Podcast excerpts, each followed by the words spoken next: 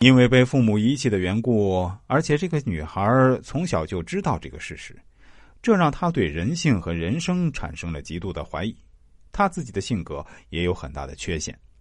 我当时就一再对她说：“不管别人怎么对你，也不管亲生父母怎么对你，你对这个世界都还是要充满阳光。”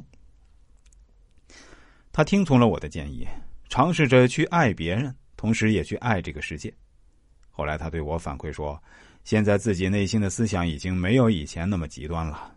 司马迁在《史记》里说过：“天下熙熙，皆为利来；天下攘攘，皆为利往。”天底下的任何活动都是靠“利”字来推动的。我推荐大家读一下道金斯写的一本畅销书，叫《自私的基因》。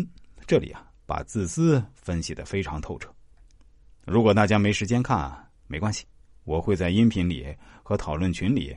把关于人性联系上职场这个真实世界呈现给大家，帮大家剖析其中的利益逻辑，更深刻的理解这个真实的世界。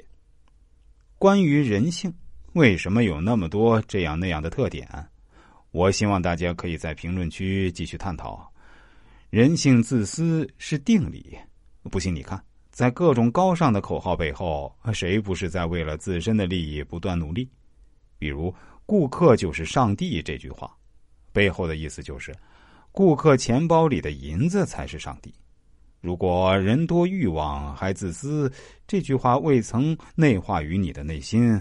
这里我分享一个心法：每天早上抱着包容的心态，把“仁者多欲，其性上司”念十遍以上，坚持一个月，把它内化于心。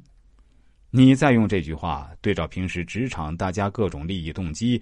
是不是看问题很容易接受了？也许你以前很反感别人的各种自私，但是你今后理解了自私是客观普遍存在人性的，这时候处理和领导、同事、下级之间的关系必然圆润很多。如果没有这样的效果，你可以大胆的过来骂我。所以我坚决主张个人、集体和国家的利益要有机结合。如果只是我们一厢情愿的认为某个人会为了单位、为了别人不断的做出牺牲，却不计较收获，那我们就是在给自己埋个定时炸弹，总有一天会爆发矛盾。你想成为领导的心腹吗？你想收拢属下的忠心吗？你想获得同事的支持吗？那么，请你认真听下去。利用“仁者多欲，其性上司”这个认识。你可以十分容易的接近任何一个人。老规矩，我先讲两个故事。一个历史故事：李义府在唐高宗登基时做中书舍人，职务不高。他是个外表看上去温和谦恭，内心却阴险恶毒的人，人称笑里藏刀。当时的辅宰大臣孙无忌不喜欢李义府，就把他贬到偏远的毕州。担任小官儿。